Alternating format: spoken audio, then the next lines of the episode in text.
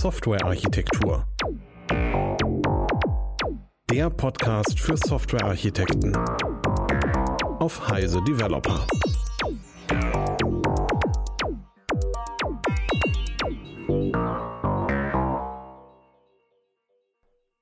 Hallo liebe Hörer und Hörerinnen, herzlich willkommen zu einer neuen Episode des Heise Developer Software Architektur Podcasts. Heute mit äh, unserer zweiten Episode zum Thema KI oder AI.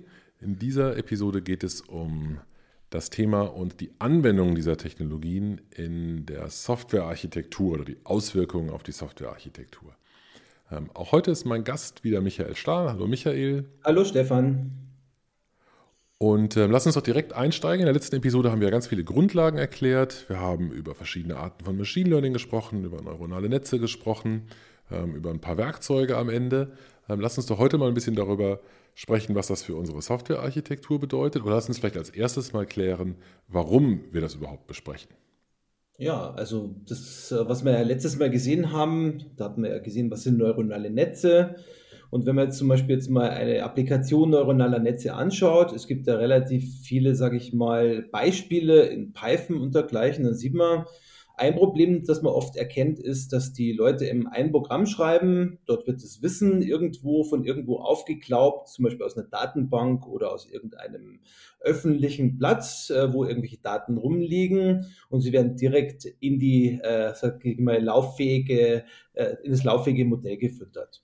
Das heißt also, es führt dazu, dass ich im Endeffekt äh, dann Wissen und Inferenz verwebe. Das heißt, ich mache quasi mein System von beiden Dingen abhängig, da gibt es keine Trennung mehr. Das heißt also, wenn ich später mich entscheide, ich nehme jetzt ein anderes Modell oder ich habe irgendwie eine andere Wissensbasis, dann bekomme ich Probleme, dass ich das Ganze nämlich eben nicht mehr trennen kann. Ähm, uns vielleicht nochmal ganz kurz die Begriffe ja. Wissen und Inferenz nochmal definieren, obwohl wir es in der letzten Episode schon gemacht haben. Aber falls jemand jetzt erst dazugeschaltet ist.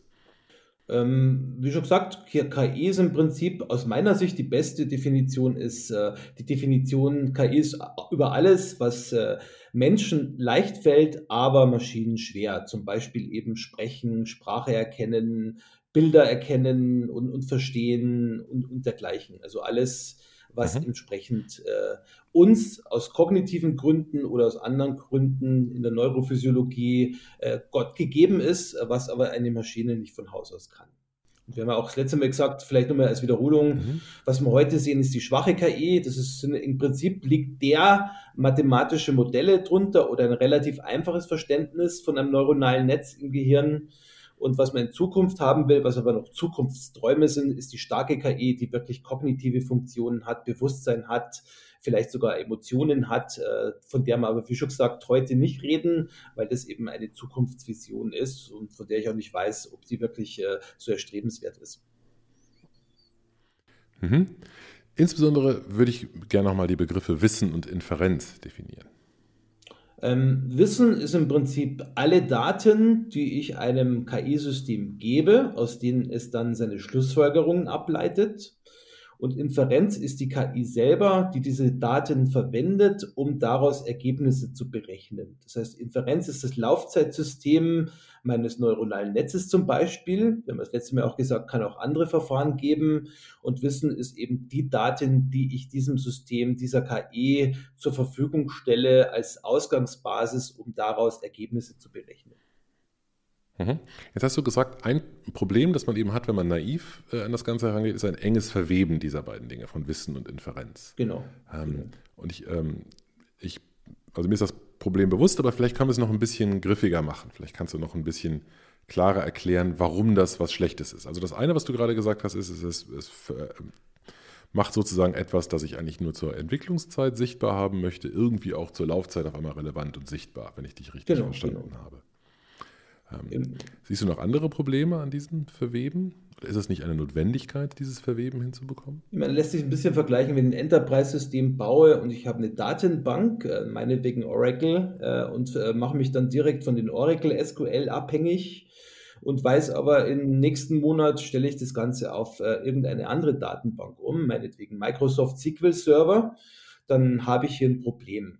Ich möchte also nicht direkt äh, die Repräsentation des Wissens und auch wo das Wissen herkommt wie es zu mir getragen wird, äh, sozusagen mit der Inferenz, mit der Verwendung dieses Wissens äh, zusammenwerfen, um eben beides jederzeit voneinander trennen zu können und um auch zum Beispiel separat die Wissensdatenbank, wenn ich so eine hätte, ähm, entsprechend ändern zu können, ohne sozusagen, dass das Rückkopplung auf die Inferenz hat. Und ich möchte aber auch äh, meinetwegen ein anderes Modell fürs Machine Learning, Learning verwenden, ohne dass sich das wirklich auf die Wissensdatenbank auswirkt. Also ich möchte keine Rückkopplung haben und darum möchte ich das eben streng separat halten, die beiden Dinge. Mhm. Mhm.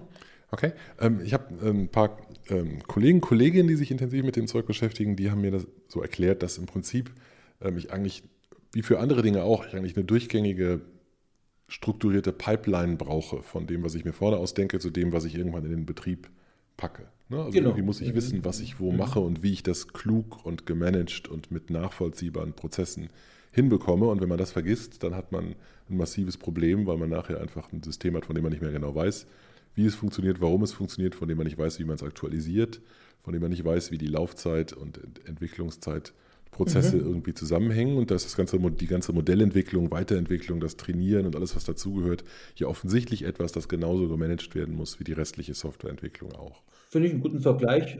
Und wenn ich eben das nicht trenne, diese Teile, von denen wir gerade gesprochen haben, dann habe ich wirklich ein Big Ball of Mud. Dann bekomme ich genau ja. die Architekturprobleme, die ich auch schon vorher manchmal hatte. Äh, wobei es vielleicht nicht mhm. so offensichtlich ist, äh, wenn man jetzt mal von KI spricht. Aber dort ist es nämlich auch ein Problem. Und wenn ich mir so Jupyter-Notebooks anschaue, wo eben solche Systeme erklärt oder auch äh, Beispiele erzählt werden, dann wird es oft gemischt und das ist zwar nett für irgendwelche Beispiele, damit ich die verstehe, aber in einem echten System habe ich, hätte ich damit ein echtes Problem. Mhm. Mein anderes ja, Problem, das finde ich äußerst spannend. Das ich dann also, auch hätte, da ich habe ja dann auch noch die Abhängigkeit unter Umständen von dem technischen Framework, das ich benutze, zum Beispiel TensorFlow.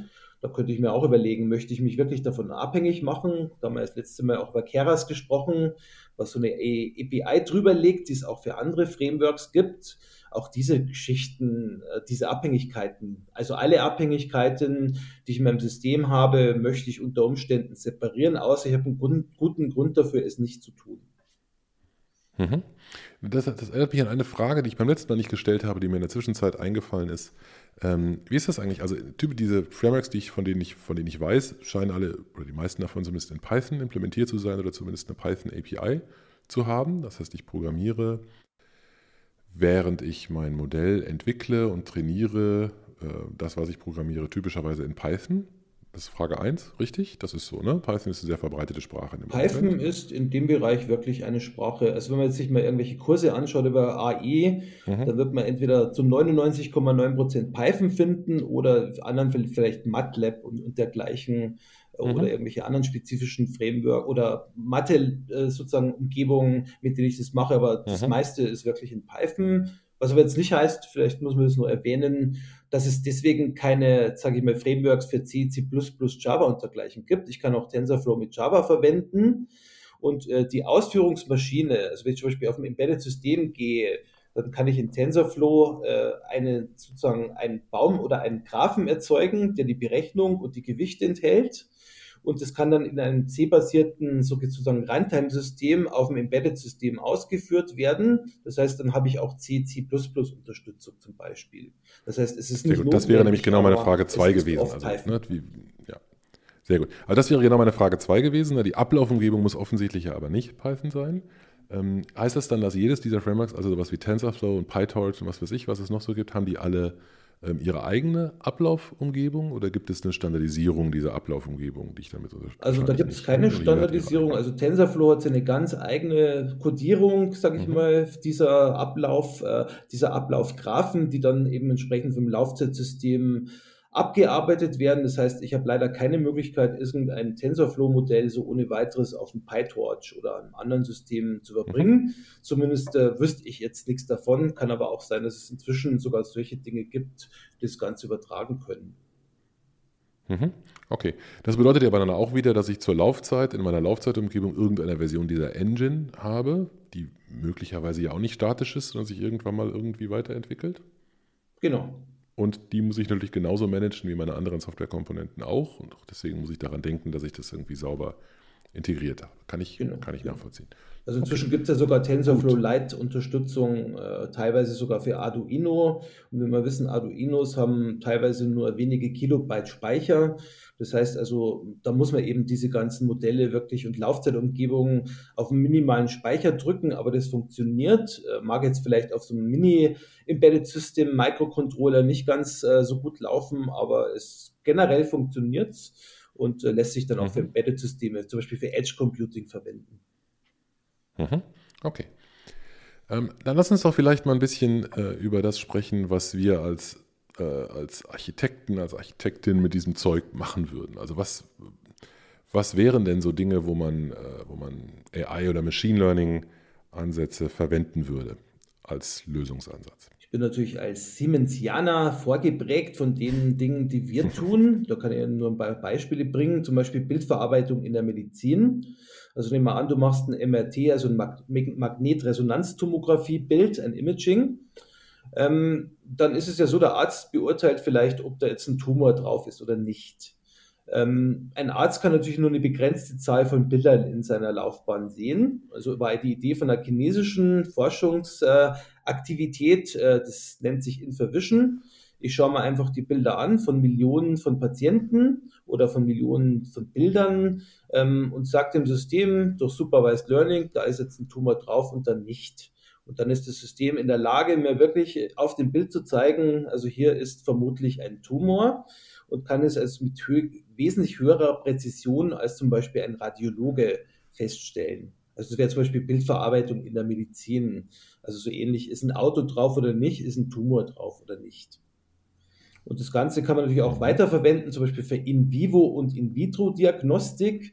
Äh, das hört sich jetzt komplex an. Also das eine ist, äh, ich habe eine Bildgebung, einen Tomographen zum Beispiel, Computertomographen MRT.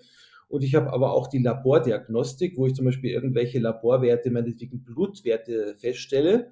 Und indem ich beides integriere, kann ich vielleicht noch weitere Informationen über den Krankheitsverlauf eines Patienten rausfinden, auch wieder mit Hilfe von Machine Learning Algorithmen, wo ich dann eben beides zusammenführen mhm. kann. Also es sind jetzt so quasi jetzt zwei Beispiele der Medizin gewesen, ähm, wo, wo man auch jetzt dran arbeitet. Es gibt ja das autonome Fahren kennen wir alle, speziell eben unter PKWs. Äh, man kennt ja Tesla und die anderen Firmen, die daran arbeiten, BMW, äh, Daimler, VW, also alle Firmen sind da quasi aktiv im Augenblick. Es gibt es aber auch für zum Beispiel Züge inzwischen. Also bei Zügen versucht man eben relativ schnell zu erkennen, zum Beispiel, das ist eine Grundfunktionalität, um das autonome Fahren zu ermöglichen, ist jetzt in meinem Gleis oder im Nebengleis ein Hindernis. Äh, vielleicht in 100 Meter Entfernung. Ähm, was tue ich jetzt? Also ich, ich möchte ein Hindernis erkennen, speziell bei Zügen, die ohne Fahrer fahren. Ähm, möchte eben relativ schnell darauf reagieren. Also angenommen, ein Auto steht im Gleis, möchte ich eine Notbremsung vornehmen oder ich sehe jetzt eine Person, da möchte ich zumindest erstmal ein Warnsignal abgeben, wenn ich das weit genug vorher erkenne, damit die Person ausweichen kann. Und wenn aber dann dieses Hindernis immer noch auf dem Gleis ist, dann mache ich zum Beispiel eine Notbremsung, äh, informiere automatisch sozusagen, äh, sozusagen die Kontrollstellen äh, des entsprechenden Zugbetreibers und dergleichen. Also das ist etwas, wo man eben Hinderniserkennung geht genau darauf zurück, was wir unter Bilderkennung vorher schon mal gesehen haben, nur dass da eben Videostreams äh, analysiert werden und keine einzelnen Bilder mehr, um eben solche Hindernisse zu erkennen. Mhm.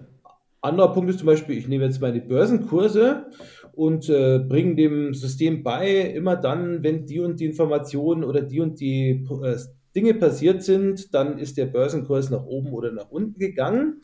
Da kann ich dann eben auch Machine Learning für Zeitreihen verwenden, um zum Beispiel festzustellen, ja, mit großer Wahrscheinlichkeit geht der Kurs morgen nach oben. Oder zum Beispiel, ich habe eine Temperaturentwicklung einer Maschine und ich weiß immer dann, wenn das und jenes passiert, dann ist es sehr wahrscheinlich, dass die Maschine morgen ausfällt. Dann kann ich eben mit solchen Prognosen und Zeitreihen auch wiederum auf entsprechender KI-Unterstützung bauend äh, eben entsprechende Vorhersagen treffen. Also Preventive Maintenance ist so ein Stichwort.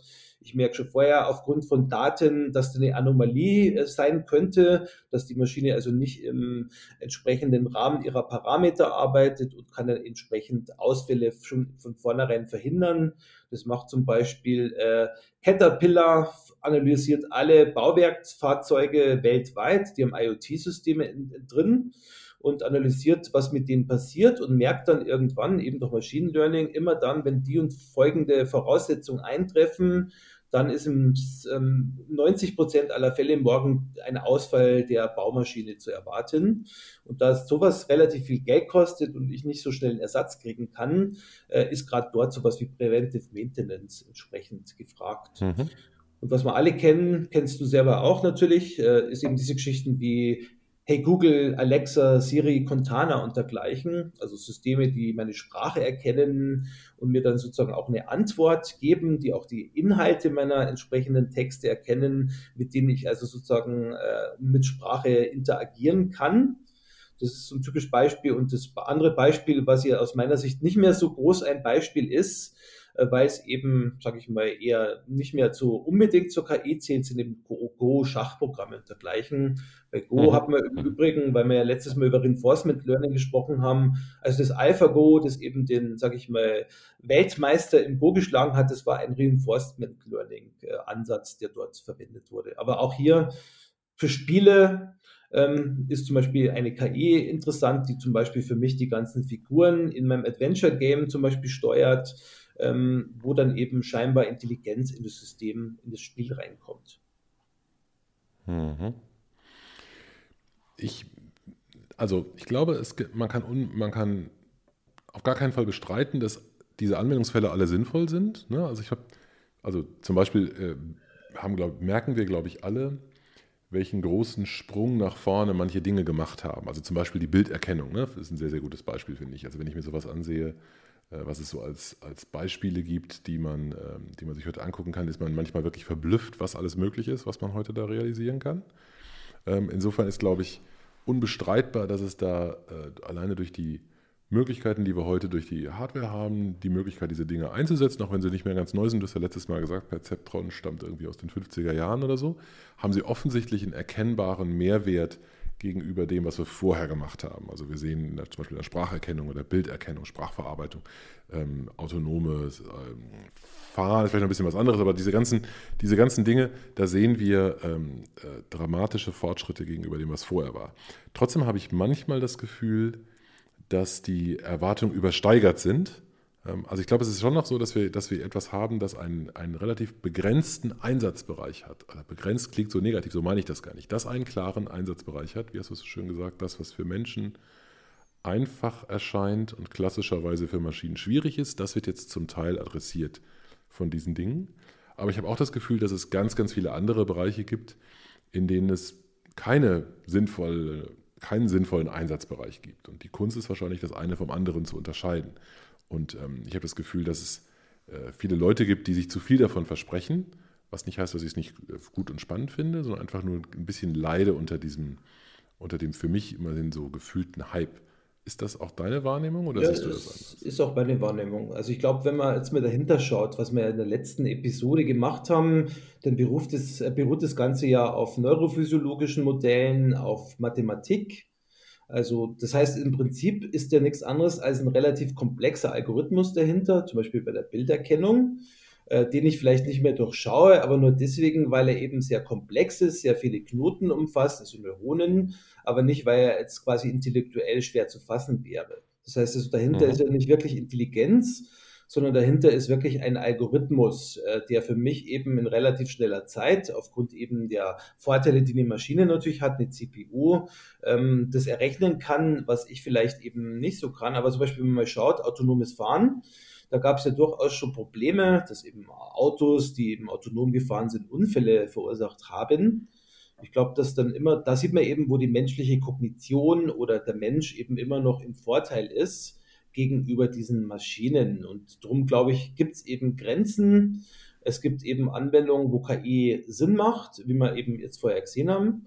Es gibt aber auch Anwendungen, wo es eben weniger Sinn macht, wo man aber jetzt im Augenblick künstlich versucht, äh, möglichst das Hype, äh, den Hype KI möglichst in mhm. alle Software-Systeme reinzubringen, weil heutzutage müssen alle Systeme natürlich smart sein. Und das sehe ich schon eher als ein bisschen Marketing. Geblubbere, um das mal jetzt ganz böse auszudrücken, und es hat weniger wirklich was mit der Realität zu tun. Mhm. Okay, also wir einigen uns drauf. Ähm, es gibt definitiv Anwendungsfälle, wo diese Ansätze sehr, sehr gut funktionieren, wo sie vielleicht auch die einzigen Ansätze sind, die funktionieren. Es wäre doof, sie dort nicht zu benutzen, sondern es mit anderen weniger gut geeigneten Verfahren zu benutzen. Also Machine Learning gehört definitiv, oder AI, so wie wir es heute verstehen, gehört definitiv in den Werkzeugkasten als Lösungsansatz. Aber es ist nicht das Allheilmittel für alles und ähm, es bringt zwar viel Neues, aber es ist jetzt nicht irgendwie so, als ob alles andere, was wir bislang gemacht haben, auf einmal irrelevant wäre. Ich glaube auch, äh, was man sieht, zum Beispiel, wenn man jetzt ja. mal Bildverarbeitung nimmt, man hat ja schon vorher versucht, irgendwas in Bildern zu erkennen mit, sage ich mal, konventionellen Methoden. Ich schaue mal halt dann wirklich äh, mit entsprechenden Algorithmen an, wo sind jetzt äh, Rechtecke, Quadrate und dergleichen. Äh, da kommt man aber ins, von, ins Unendliche. Das heißt, es ist so komplex, da muss man für jedes Ding, das man da erkennen will, wirklich komplexe Algorithmen er, äh, entwickeln. Und bei Machine Learning mache ich das relativ äh, einfach. Ich habe ein vorgegebenes Modell zum Beispiel, kann es eben trainieren auf egal welche Arten von Sachen, die es erkennen soll und bekomme dann relativ schnell ein Ergebnis und auch ein funktionierendes Laufzeitsystem, eine Inferenzmaschine mhm. und ein Modell, das ich dann entsprechend bearbeiten kann. Und dort hat eben das einfach Vorteile. Mhm.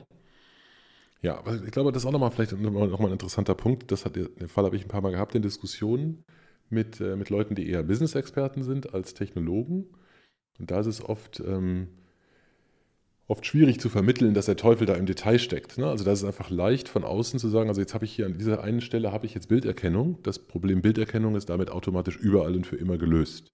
Ähm, und so ist es halt nicht. Also es ist eben, es muss eben immer noch sehr spezifisch angepasst werden auf das, was ich da erkennen möchte. Es ist nicht so, als ob man das so generalisieren kann und sagen kann, dass das jetzt auf einmal da ist. Und es steckt eben eine Menge Arbeit darin, die richtigen, die richtigen Ansätze zu finden, die richtigen Modelle zu, zu finden oder selbst zu definieren oder definierte anzupassen und dann zu trainieren, trainierte Modelle weiterzuentwickeln, um am Ende etwas zu haben, was für den konkreten Anwendungsfall passt. Genau. Also das ist, glaube ich, auch nochmal etwas, was man leicht unterschätzt, also wie, wie viel Arbeit eigentlich in dem, in dem ersten Teil steckt. Auf die Gefahr hin, dass ich mich äh, wiederhole, du hast recht und, und ich glaube, man muss wirklich dran denken, es sind komplexe Algorithmen, die relativ mächtig sind, mhm. aber es ist nicht mehr. Also es ist mhm. nicht wirklich jetzt denken, weil man auch feststellen kann, also ich glaube, der Erfinder des Palm-Handhelds hat äh, sozusagen eine Firma gegründet, schaut sich jetzt konkret an, wie schaut denn es im Gehirn wirklich aus und da merkt er eben, das ist nicht so einfach, dass da einfach von einer Schicht zur nächsten irgendwelche Berechnungen stattfinden, sondern es gibt auch Rücksprünge. Und die sind relativ mhm. komplex. Das heißt, auch schon das Modell, das wir heute verwenden für Machine Learning, entspricht nicht der Realität des Gehirns.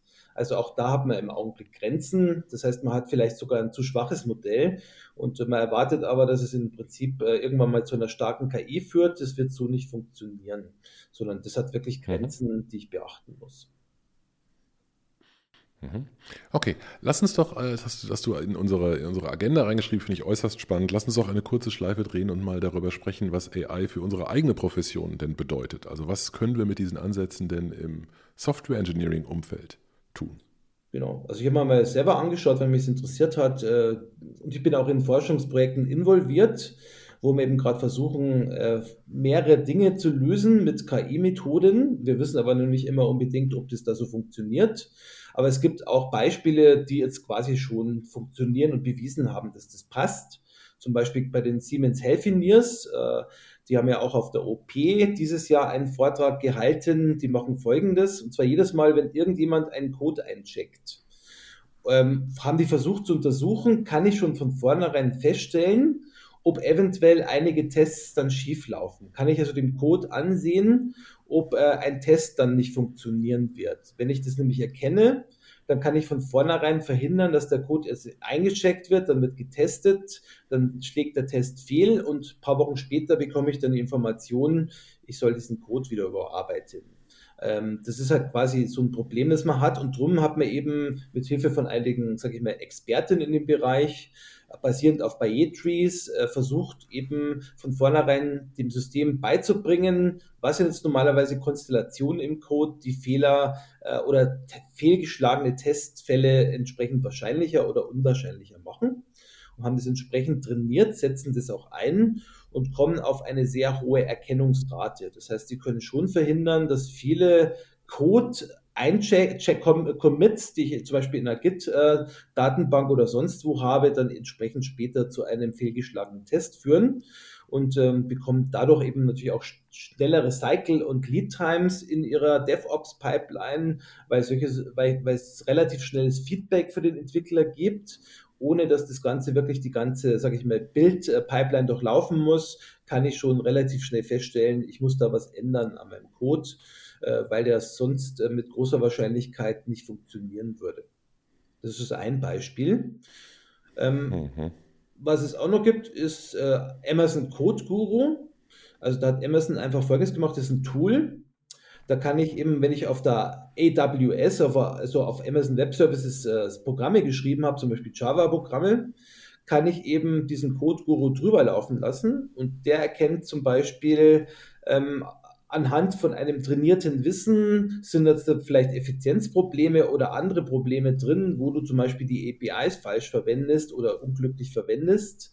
Das heißt, äh, was Amazon gemacht hat, die haben einfach äh, mehrere Open Source Bibliotheken und ihre oder Open Source Programme und ihre eigenen Implementierungen als Basis fürs Lernen verwendet, um eben daraus eben solche, sag ich mal, Aussagen treffen zu können, was Effizienz oder auch was mögliche Fehler im Code betrifft. Also das sind also so zwei typische Beispiele, wo das fürs äh, Engineering verwendet wird. Äh, wir selber sind gerade mit dabei zu überlegen, kann ich nicht auch KI verwenden, um zum Beispiel Design-Erosion oder technische Schulden oder eben ähm, Patterns zu erkennen oder aber auch, um zum Beispiel, ähm, wenn man will, ein automatisches Refactoring durchzuführen, mich bei der Evolution von Systemen zu unterstützen oder auch automatisch Fitnessfunktionen zu generieren, die überprüfen, ob zum Beispiel irgendwelche Architekturverletzungen oder ungünstige Architekturentscheidungen vorliegen.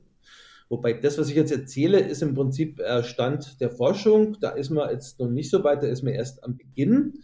Aber das ist so vielleicht so ein bisschen Vorgeschmack, wo man eigentlich hin will. Also, dass man wirklich eben in einer Programmierumgebung Tools hat, die erkennen, da ist ein Problem und die mir auch sagen, okay, um das Problem loszulösen, könntest du zum Beispiel dieses Refactoring verwenden und es hätte nach einer Impact-Analyse folgende Konsequenzen für meinetwegen irgendwelche Performance- oder Security-Punkte in meiner Architektur.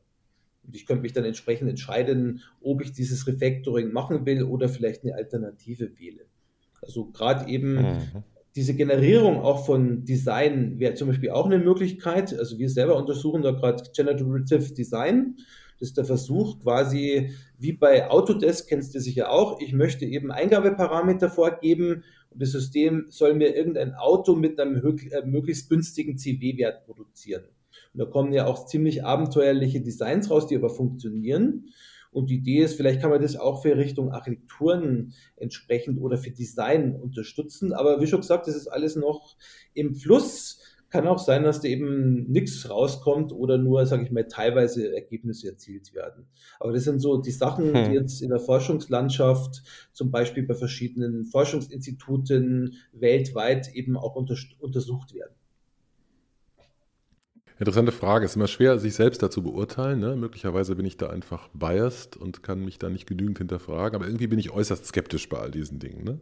Mit dem Bias meine ich, es mag daran liegen, dass es so gefühlt ja in das eigene, in die eigenen Kompetenzen reingeht. Ne? Vielleicht möchte man sich einfach sehr, sehr gern, sehr, sehr ungern durch eine Maschine ersetzt sehen. Vielleicht ist es nur gerecht, dass das uns passiert, weil wir sonst immer diejenigen sind, die das anderen antun. Deswegen ist es vielleicht nur gerecht, wenn man jetzt mal selber das, äh, wenn man die volle Breitseite da abbekommt. Aber noch bin ich sehr skeptisch, dass die Mittel dabei helfen, das zu machen, weil ich das Gefühl habe, dass, das, dass da sehr viele Dinge dabei sind, die eben die eigentlich andere Art von Intelligenz brauchen, die, die ich dem Machine Learning noch nicht zuteile. Mhm. Also weißt du, ich, ich habe irgendwie das Gefühl, dass Machine Learning an den Stellen glänzt im Moment gerade, wo es um, ähm, wie du es am Anfang in der ersten Episode gesagt hast, wo es um die Sachen geht, die Menschen leicht fallen und Maschinen traditionell schwer. Ne, also was, was, was, was war es im Hofstadter Buch? Erkenne das Gesicht deiner Mutter. Ne, das, können, mhm, mhm, das können einjährige Kinder, aber das ist wahnsinnig lange, lange Jahre unglaublich schwierig gewesen, für Maschinen irgendwelche Gesichter zu erkennen. Das haben wir auf einmal hinbekommen.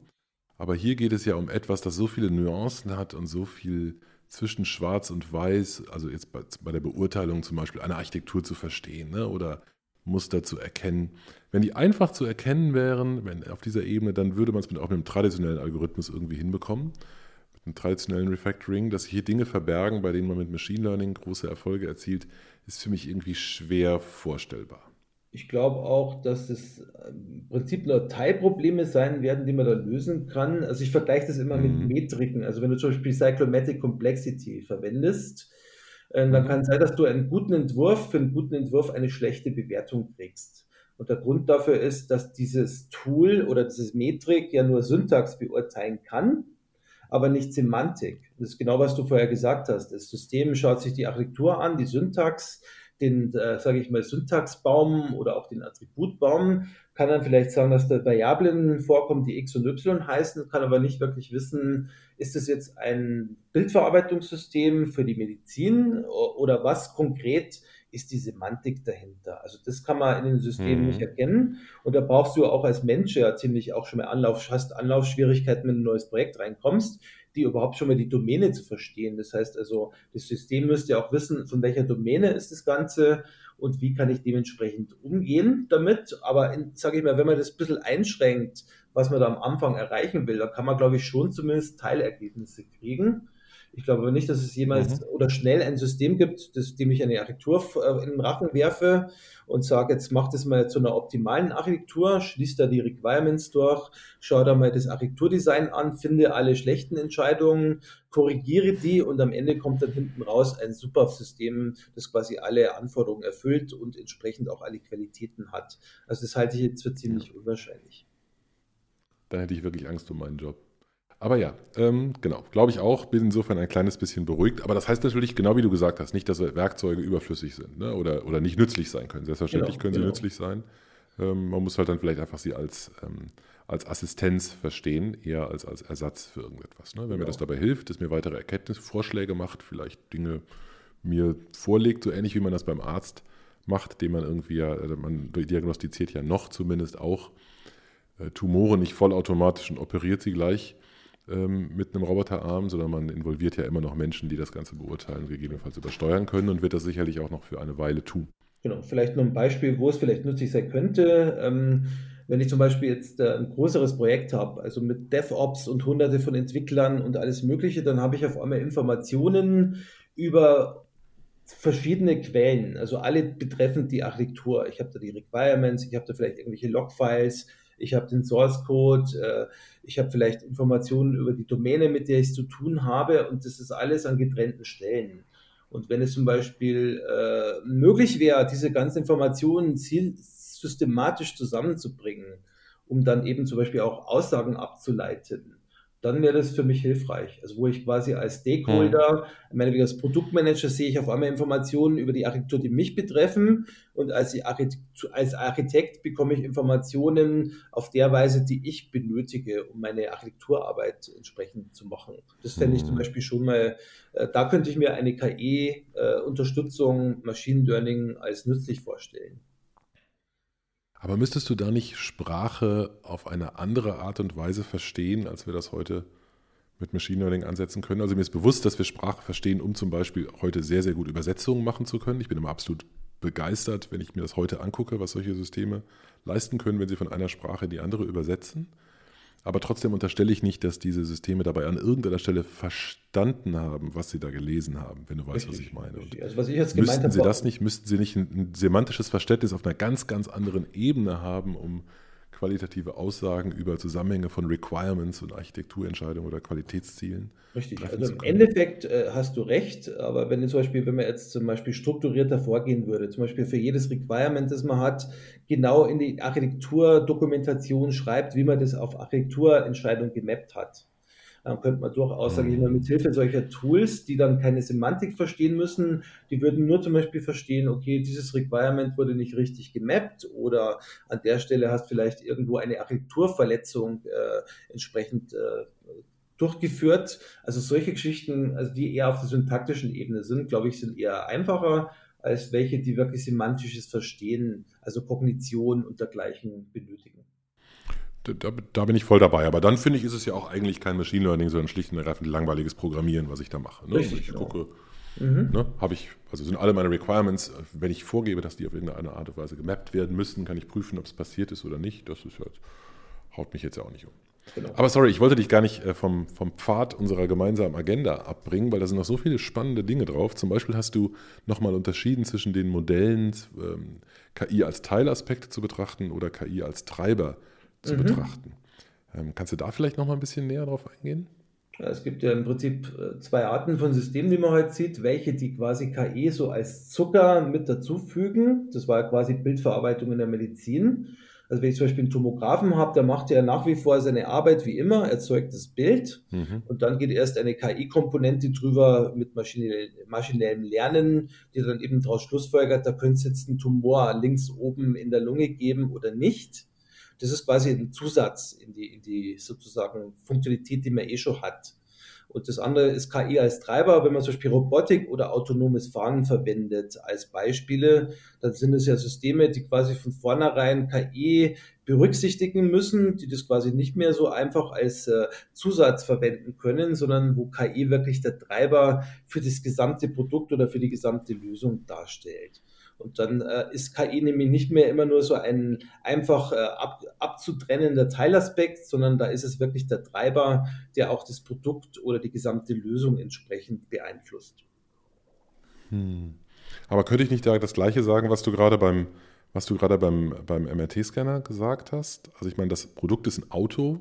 Das macht immer noch alles, was ein Auto vorher auch schon konnte. Ich kann das fahren, aber außerdem hat es eben auch äh, den Aspekt, autonomes Fahren? Oder siehst du das dann als assistiertes ich, Fahren? Das ist das für dich der Unterschied? Das sehe ich anders. Also das, was du jetzt beschreibst, ist assistiertes Fahren, wenn aber von vornherein okay, dann, äh, das System das. intelligent durch die Straßen sich bewegen muss, dann muss es ja auf alle, sage ich mal, Kontrolleinheiten, Control Units im System äh, Fahr Fahrzeug zugreifen und auch dort steuern können. Es muss zum Beispiel mhm die Bremse steuern können, es muss quasi auch steuern können, das Lenkrad, äh, vielleicht, äh, sage ich mal, alle anderen möglichen Steuereinheiten in dem System. Das heißt, es kann nicht mehr einfach nur so als Bestandteil äh, funktionieren, sondern das muss quasi von oben drüber draufgesteckt werden, um eben das gesamte System entsprechend äh, beeinflussen zu können. Mhm. Hm, ich verstehe das. Also ich würde dir hundertprozentig recht geben, in dem Moment, wo in so einem Auto zum Beispiel kein kein Lenkrad und keine Pedalen mehr drin sind. Ne, also wenn das eben wirklich Science-Fiction-mäßig autonomes Fahren ist, dass mich so ein Ding einfach irgendwo, dass ich da einsteige und dann sage ich, wo ich hin möchte, dann fährt mich das halt dahin im normalen Straßenverkehr, dann bin ich voll deiner Meinung. Das ist definitiv was anderes ja. als dieses, ich packe noch das irgendwo Zum Beispiel, dazu. was wir ja. bei Siemens mhm. in Nürnberg in der die U-Bahn fährt ja autonom, das heißt, da hast du keinen Fahrer mehr. Das mag jetzt zwar noch relativ trivial sein, muss aber natürlich auch erkennen, ist da irgendein äh, Hindernis im Weg oder versucht noch einer im letzten Augenblick in den Zug einzusteigen. Das heißt also, da muss schon die KI entsprechende Entscheidungen treffen und auf mehrere, sage ich mal, Teilaspekte der Zugsteuerung zugreifen können. Das ist ja. zwar noch nicht ganz in die Richtung, da ist es trotzdem noch ein Teilaspekt, aber wenn man wirklich vollständig durch die Stadt fahrende Autos sehen würde, wie du sagst, ohne Pedal und ohne Lenkrad und ohne sonst was, dann wäre das natürlich anders. Dann muss man schon tiefgreifend äh, sozusagen auch die Strukturen verändern und auf die zugreifen. Mhm. Übrigens auch nochmal interessant, vielleicht auch nochmal interessant für die dritte Episode, ähm, wie die, wie, welche Dinge man akzeptiert und welche Dinge man nicht, nicht akzeptiert. Ne? Kann man sich ja auch nochmal persönlich hinterfragen. Ich fand das ganz interessant. Ich bin zum Beispiel so wie du sicher auch gewohnt, mich in, in Schienenfahrzeuge zu setzen, die vollständig autonom sind. Ähm, ne, das ist, hat man mittlerweile akzeptiert, das ist total okay und das hat man irgendwie auch äh, kognitiv akzeptiert, dass das in Ordnung ist, dass eine Maschine das offensichtlich leisten kann. Ähm, bei mir ist das Standardbeispiel immer am Flughafen, an diversen Flughäfen gibt es mittlerweile das ja auch. Ne? Das ist eine kurze Strecke, also offensichtlich, da wird schon nichts schief gehen, das ist total okay und das ist auch überschaubar. Und kürzlich war ich am Flughafen London und bin mit so einem Pod, so nannten die das dort, gefahren und das war ein ein ähm, Radfahrzeug, das auf einer vordefinierten Strecke sowas fuhr. Das war irgendwie, das war eine sehr interessante Erfahrung, das zu akzeptieren. Es fühlte sich irgendwie anders an, aber irgendwie auch nicht. Und das hatte so eine ganz interessante Frage. Also offensichtlich scheint in der Akzeptanz, die man als Mensch gegenüber diesen Dingen hat, eine Menge eine Rolle zu spielen, wie sehr man den Dingen zutraut, die Herausforderungen zu bewältigen, denen es sich da. Ich kann mir vorstellen, dass es auch ein bisschen Probleme gibt, wenn man jetzt in Dubai, da gibt es ja, glaube ich, die Flugtaxis, die autonom fliegen. Ich glaube, ähm, da hätte ich auch ein Problem, mich da reinzusetzen. Also, also hier bei uns, in, also ich, wir sprechen gerade, ich sitze gerade in Monheim, ne, da hat, haben wir unseren Hauptsitz, da wohne ich auch. In Monheim am Rhein ist eine kleine Stadt, die aber über unanständig viel Geld verfügt und äh, sich deswegen viele Projekte leistet, unter anderem einen autonomen Bus. Also wir haben hier in der Stadt tatsächlich einen kleinen Bus, ne, eine Menge, eine kleine Busflotte von autonomen Bussen, die im normalen Straßenverkehr autonom fahren. Allerdings nur auf vordefinierten Strecken und immer auch nur mit einem Begleiter, der mit dem Joystick im Zweifelsfall und im Notfall eingreifen kann. Also es ist noch mhm. ein bisschen Forschung und Test und Innovationsprojekt und so. Schon ganz interessant, wie sehr, wie sehr sich die Dinge da geändert haben, weil schon das wäre sicherlich vor einiger Zeit nicht vorstellbar gewesen. Und im Moment ist es noch so an der Grenze dessen, dass man akzeptiert, weil eben noch ein Mensch dabei ist. Bin gespannt, ob wir das noch erleben, dass es auch ohne den Kontrolle, Kontrolleur, der im Zweifelsfall eingreifen kann, funktionieren wird. Okay, ähm, dann lass uns doch vielleicht noch ein bisschen über ähm, die Rollen sprechen, die sich in unserer Branche daraus ergeben. Also was ändert sich denn für unsere Arbeit? Was, was machen wir? Was machen Architekten? Was, was für andere Rollen gibt es und was macht man in diesen anderen Rollen? Ich glaube, für den Architekten, wie wir auch schon besprochen haben, ist ja eher die Einbettung der KI, also des Laufzeitsystems, äh, wichtig. Und er hat nach wie vor dieselben Arbeiten, Strukturierung des Systems, strategischer Entwurf und dergleichen und auch für den Entwickler wird sich nicht viel ändern. Ähm, wichtig ist für mich halt äh, die andere Rolle, die wir auch gesagt haben. Irgendjemand muss ja überlegen, mit welchem Modell, mit welchem KI-Algorithmus kann ich da überhaupt vorgehen, um das Problem zu lösen. Ähm, welches Modell verwende ich und ich muss das ja auch trainieren und validieren. Das heißt, ich muss mir auch überlegen, wo kriege ich denn die ganzen Daten her, wo ich zum Beispiel das ganze Modell trainiere? Welche Algorithmen verwende ich denn dafür? Ähm, muss entsprechenden Algorithmus äh, wählen und ein entsprechendes Modell, zum Beispiel irgendein Framework, das besonders gut geeignet ist, äh, Fahrzeuge oder ein Modell, das besonders gut geeignet ist, Fahrzeuge zu erkennen. Ich muss mal überlegen, welches Framework ich wähle für diesen Fall. Äh, zum Beispiel eben, was wir gesehen haben, PyTorch oder zum Beispiel eben TensorFlow, Café, Diano und, und was es auch immer dort gibt. Ähm, ich muss das Ganze trainieren und validieren. Das kann auch Monate dauern, wie wir gehört haben. Und nicht immer gibt es ein Modell schon, das ich verwenden kann für meinen Zweck. Und ich muss im Endeffekt, wenn ich damit fertig bin, das Ganze auch getestet habe, eine Inferenz-Engine mit dem entsprechenden Modell bereitstellen, das zur Laufzeit dann entsprechende Daten in Ergebnisse umwandelt. Ähm, als Architekt glaube ich aber trotzdem hilft mir das nicht viel, wenn ich davon überhaupt nichts verstehe. Darum reden wir ja auch in dem Podcast drüber. Ich brauche ein grundlegendes Verständnis natürlich über die Domäne und über die Problematik, aber ich sollte zumindest auch ein grundsätzliches Verständnis zumindest über die Laufzeit von solchen äh, AI-Engines haben, also AI-Inferenz-Engines, wie ich sie in die Architektur einbette, ob ich sie zum Beispiel in die Cloud stecke oder on-premise auf irgendeinem eigenen Server oder auf einem Edge-Device zum Beispiel.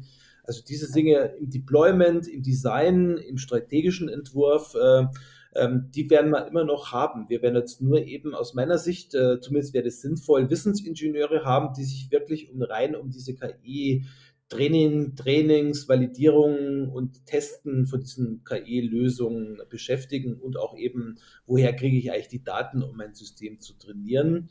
Ähm, das sind Dinge, die eben ich als Architekt nicht unbedingt machen will, es sei denn, ich bin dazu gezwungen, weil es eben die entsprechende Wissensingenieurrolle in meiner Umgebung gar nicht gibt. Also das sehe ich auch mhm. in existierenden Projekten, zum Beispiel eben in der Zugsteuerung. Also die Leute, die die Architektur bauen, ähm, sind nicht diejenigen, die jetzt Experten in KI und Datenanalytik sind, und die, die Experten in KI und Datenanalytik sind, wissen nicht, wie sie die Züge bauen sollen. Also brauche ich beides und muss eben diese beiden Rollen haben und auch die, sage ich mal, Schnittstellen zwischen beiden Rollen entsprechend einplanen, damit ich überhaupt hier entsprechende Ergebnisse für meine Problematiken, die ich in Projekten habe, äh, umsetzen kann. Mhm. Ja, das deckt sich auch mit meinen, mit meinen Beobachtungen in Projekten, in denen, in denen ML eingesetzt wird. Ein bisschen erinnert mich das immer an ähm, also generell an die Zusammenarbeit mit, mit, äh, mit, mit Forschern oder mit, äh, mit Technologielabors oder Inkubatoren. Ne? Die haben sowas häufiger schon gemacht. Wir haben sowas häufiger schon gemacht.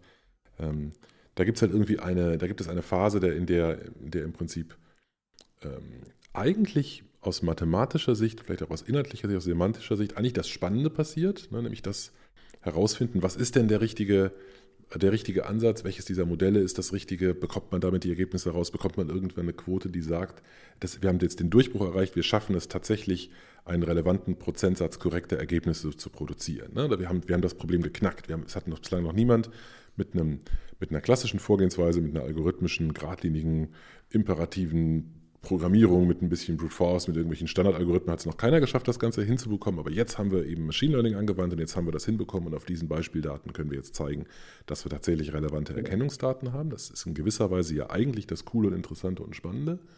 Aber man könnte auch sagen, ab da fängt dann die eigentliche Arbeit an, weil jetzt muss man das ganze Zeug irgendwie auch noch produktifizieren, in eine saubere Gesamtstruktur einbetten, das ganze andere drumherum schreiben und dieses ganze andere drumherum ist dann vielleicht mathematisch nicht so anspruchsvoll, man könnte vielleicht auch sagen intellektuell nicht auf dem gleichen Niveau wie das andere, aber irgendwie auch das, ohne dass der ganze Rest halt nicht funktioniert. Also das eine ist ohne das andere. Äh, beide brauchen sich gegenseitig, um sozusagen etwas zu erzeugen, was am Ende als Produkt das Gesamt, das Gesamt, den gesamten Wert dann erbringen kann. Genau. Ähm, was gibt es denn für Muster, die wir, die wir einsetzen können? Also wenn ich mir jetzt vorstelle, es gibt so eine Engine, ne? ich habe irgendwie so ein, so, ein, so ein Stück, da kann ich jetzt irgendwelche Werte reingeben, bekomme irgendwas raus. Was sind denn geeignete Muster aus deiner Sicht, um das in eine Gesamtumgebung mit reinzupacken? Ich habe ja vor einiger Zeit mal so eine Analyse gemacht im Internet, äh, so ein bisschen gesucht, was gibt es denn überhaupt, zum Beispiel in Google Scholar, was gibt es denn überhaupt für Muster für AI und habe da eigentlich relativ wenig gefunden. Das einzige Muster, das ich gefunden habe, war eben AI als Agent. Das heißt, ich mache so eine Art Blackbox um die AI Inference Engine und kapsle die nach außen ab, um eben zum Beispiel solche Geschichten wie ich mache mich von irgendeiner Wissensdatenbank abhängig zu vermeiden. Also es war im Prinzip das Einzige, was ich so gefunden habe, äh, um eben diese Kompetenz und das Wissen von der Verarbeitung des Wissens zu trennen. Haben wir dann aber selber in eigenen Projekten so ein bisschen äh, Überlegung gemacht. Äh, zum Beispiel hast du ja in der Industrieautomatisierung oder in irgendwelchen Überwachungsanlagen hast ja zum Beispiel Sensoren und du hast, äh, sag ich mal, kriegst dort Ergebnisse und möchtest diese Ergebnisse irgendwo dem KI-Laufzeitsystem zuführen, damit es eben daraus entsprechende Erkenntnisse gewinnt.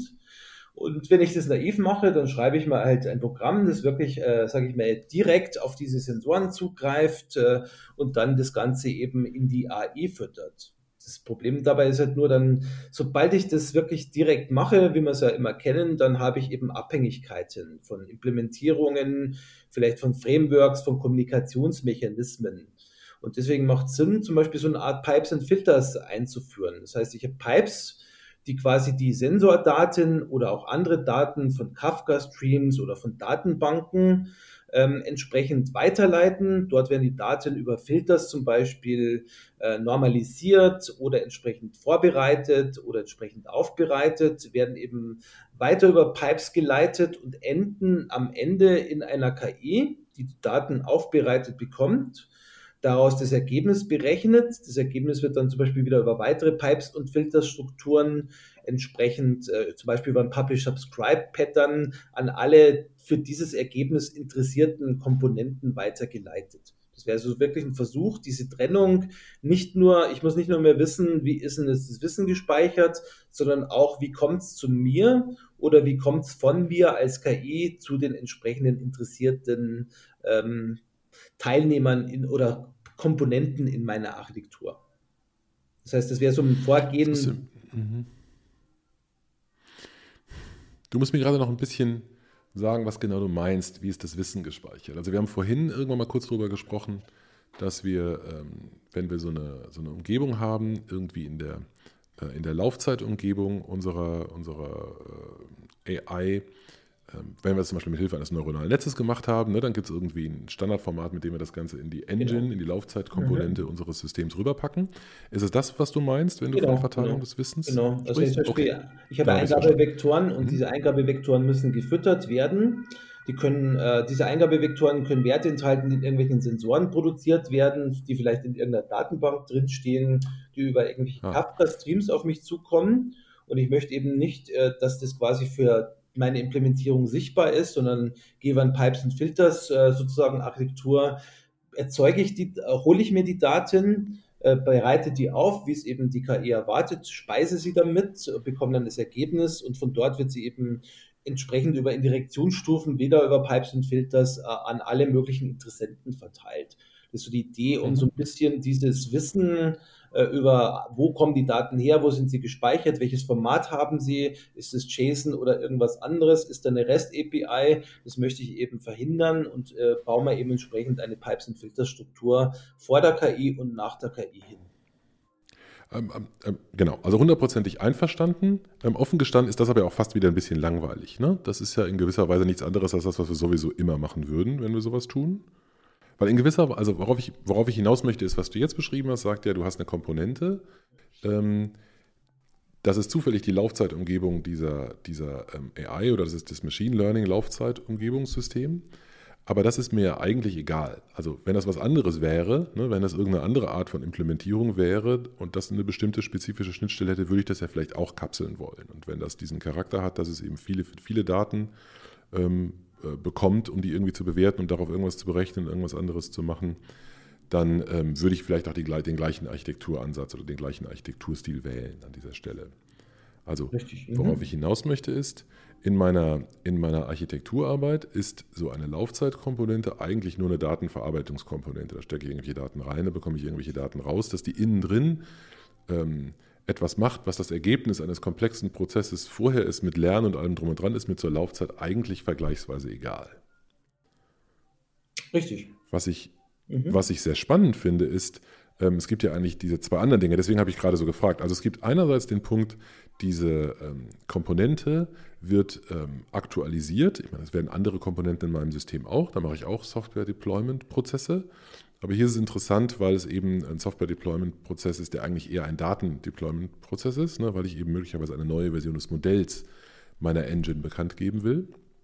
Das ist sozusagen etwas, ich könnte sagen, auch das ist nichts Neues, haben wir auch schon vorher gemacht. Vorher haben wir auch schon zum Beispiel neue Datenbankschemata oder vielleicht neue Konversionsregeln oder neue Plugins deployed in unsere Laufzeitarchitektur. Das ist zumindest etwas, das wir auch haben, weil wir eben dieses Modell aktualisieren müssen.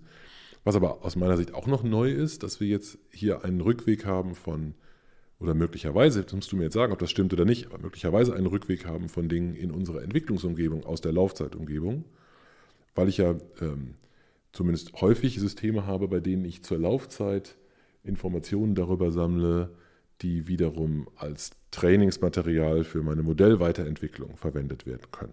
Genau. Mhm. Richtig? Richtig. Ja, und das genau. finde ich auch nochmal einen sehr interessanten Aspekt. Ich muss ja irgendwie, mhm. also ne, haben jetzt die Leute haben mir Feedback gegeben, also ist das jetzt gut erkannt worden oder nicht? Ist das, ne, das muss irgendwie dann wieder in die Testdaten rein und das ist auch nochmal eine sehr interessante, ein, ein Weg, den wir normalerweise nicht gewohnt sind. Wir sind es normalerweise nicht gewohnt, dass in unsere DevOps-Pipeline irgendwie so ein Rückkanal wieder reinkommt, der vorne irgendwas reinschiebt, ähm, dass wir das wir dann automatisiert verwenden, um das, was wir dann äh, deployen, wieder zu aktualisieren. So eine Feedback-Schleife. Eine Feedback-Schleife, genau. Das finde ich natürlich nochmal, das kann man richtig schön spinnen und sagen, es wird besonders interessant, wenn das eben Dinge sind, die irgendetwas mit meiner Laufzeitumgebung genau. zu tun haben. Also wenn ich jetzt zur Laufzeit die Metriken meines Systems beobachte, wie, sich, wie es sich vielleicht zur Laufzeit verhält in Bezug auf irgendwelche, ähm, keine Ahnung, Skalierungsevents oder oder äh, keine Ahnung, irgendwelche Dinge, die in der Laufzeit irgendwie passieren, vielleicht erhöhte Fehlerraten aufgrund irgendwelcher Dinge, die dann vorne wiederum eingetütet werden, um mein Machine Learning-enabledes Monitoring-System automatisch zur Laufzeit mit neuen Daten, neuen Versionen von Modellen zu versorgen und so weiter und so fort. Also da kann man sich wunderbare Sachen ausdenken, wie alles miteinander Was man vielleicht sagen muss, äh, zum Beispiel, wenn man so ein Bildverarbeitungs-Machine Learning-Modell hat, dann ist es ja auch so oft so, dann möchte man die Daten auch normalisieren. Also anstatt, dass ich zum Beispiel, was weiß ich, Rot, Grün, Blau-Werte von 0 bis 255 eingebe, versuchen die meisten Machine Learning-Algorithmen nur noch Werte von 0 bis 1 zu kriegen. Das heißt, ich kriege das Originalbild, hat aber 0 bis 255 für RGB im äh, Trivialfall und mein Algorithmus, der dann die Maschine füttert, das Machine Learning, äh, den Machine Learning Algorithmus äh, macht erstmal geteilt durch 255 für die Daten, um die auf den Bereich von 0 bis 1 abzubilden. Und solche Geschichten kann man wirklich sozusagen abkapseln ähm, und für die sozusagen eine extra Funktionalität auslagern, weil vielleicht jetzt, wenn ich andere Daten kriege, ich habe jetzt auf einmal Bilder, die haben eben äh, Rot-Grün-Blau-Werte, die von 0 bis 65.000 gehen. Dann habe ich auf einmal einen anderen äh, Mechanismus, aber ich möchte mein System möglichst davon unabhängig machen und dieses entsprechend abkapseln durch Adapter oder durch Plugins, wie auch immer du das nennen magst. Also man hat hier Probleme, die man bei anderen Systemen ganz genauso hätte. Und die meisten Probleme, wo man jetzt äh, oder wo man Patterns verwenden kann, haben mit der KI selber nichts zu tun. Zum Beispiel, wenn du jetzt Sensoren hast, äh, du hast zum Beispiel Temperatursensoren. Da gibt es ja hunderte von verschiedenen Temperatursensoren. Und es kann ja sein, du planst morgen einen anderen Temperatursensor zu verwenden. Ähm, da möchtest du aber nicht davon abhängig sein, ob du jetzt einen Temperatursensor von Bosch hattest oder einen von Dallas Semiconductors oder von einem dritten äh, Hersteller und du möchtest quasi deine Implementierung davon unabhängig machen und baust eben einen Adapter dazwischen. Das machen zum Beispiel auch schon einige mhm. Frameworks für JavaScript wie ähm, äh, es gibt eben dafür, eben um solche Sachen eben entsprechend sich von diesen Sensoren ab, Details unabhängig zu machen. Hat jetzt auch wieder nichts mit KI zu tun, sondern ist nur in der Praxis, wenn ich dann so KI-Systeme habe, zum Beispiel EIoT, äh, Artificial Intelligent oh, IoT-Systeme äh, ist ja auch wieder ein Buzzword. Dann ist es zum Beispiel ein Problem, das dort auftaucht und das ich entsprechend mit Patterns lösen kann. Und dafür habe ich aber schon meine Standard-Patterns. Dafür brauche ich keine KI-spezifischen Patterns, mhm. sondern es, KI kann ich sagen, ist eine Funktion, die erwartet Eingabeparameter, gibt mir ein Ergebnis, ist für mich nichts anderes als eine Funktion. Was da drin passiert, ist für mich eine Blackbox und ich bekomme halt irgendein Ergebnis und alles sozusagen, was mit der Eingabe und Ausgabe zu tun hat, äh, ist vielleicht jetzt noch relevant, aber der Rest äh, besteht eben auf Standard-Patterns, äh, wie ich jetzt jedes andere System genauso entsprechend aufbauen würde, was eben nichts mit KI zu tun hätte. Mhm. Prima. Ich glaube, ähm, du hast es prima geschafft, uns ähm, ganz viel zu erklären darüber, wie das ganze Zeug innen drin funktioniert, was daran neu ist, was daran spannend ist, aber auch äh, wir haben, glaube ich, es gut hinbekommen. Das ist gut erklärt, dass wir das Ganze nicht als, ähm, äh, als radikal völlig anderes in allen Bereichen bewerten sollten. Es ist einfach ein weiteres schönes Werkzeug, das wir im, im Baukasten drin haben. Viel bleibt gleich, ein paar Dinge sind neu und, äh, und spannend. Ähm, ich fand es sehr interessant, auch diese Episode. Vielen Dank für die vielen Informationen.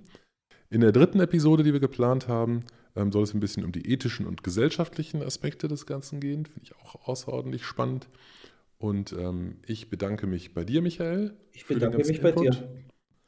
Und bei unseren Hörern und Hörerinnen fürs Zuhören. Vielen Dank, bis zum nächsten Mal. Ciao. Ciao. Vielen Dank für das Anhören und Herunterladen des Software-Architektur-Podcasts.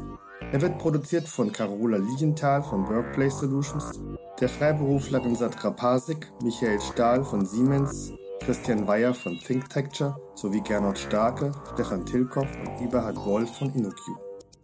Er ist gehostet auf Heise Developer. Die Betreiber freuen sich über Feedback via Mail oder unter den Kommentaren der jeweiligen Episoden. Kontaktmöglichkeiten finden sich auf der Webseite des Podcasts. Alle Episoden sind lizenziert unter der Creative Commons Non-Derivative License 3.0. Das bedeutet, die Episoden können als Ganzes für nicht kommerzielle Zwecke genutzt werden. Änderungen sind nicht erlaubt. Es muss nur die Quelle angegeben werden. Näheres unter creativecommons.org.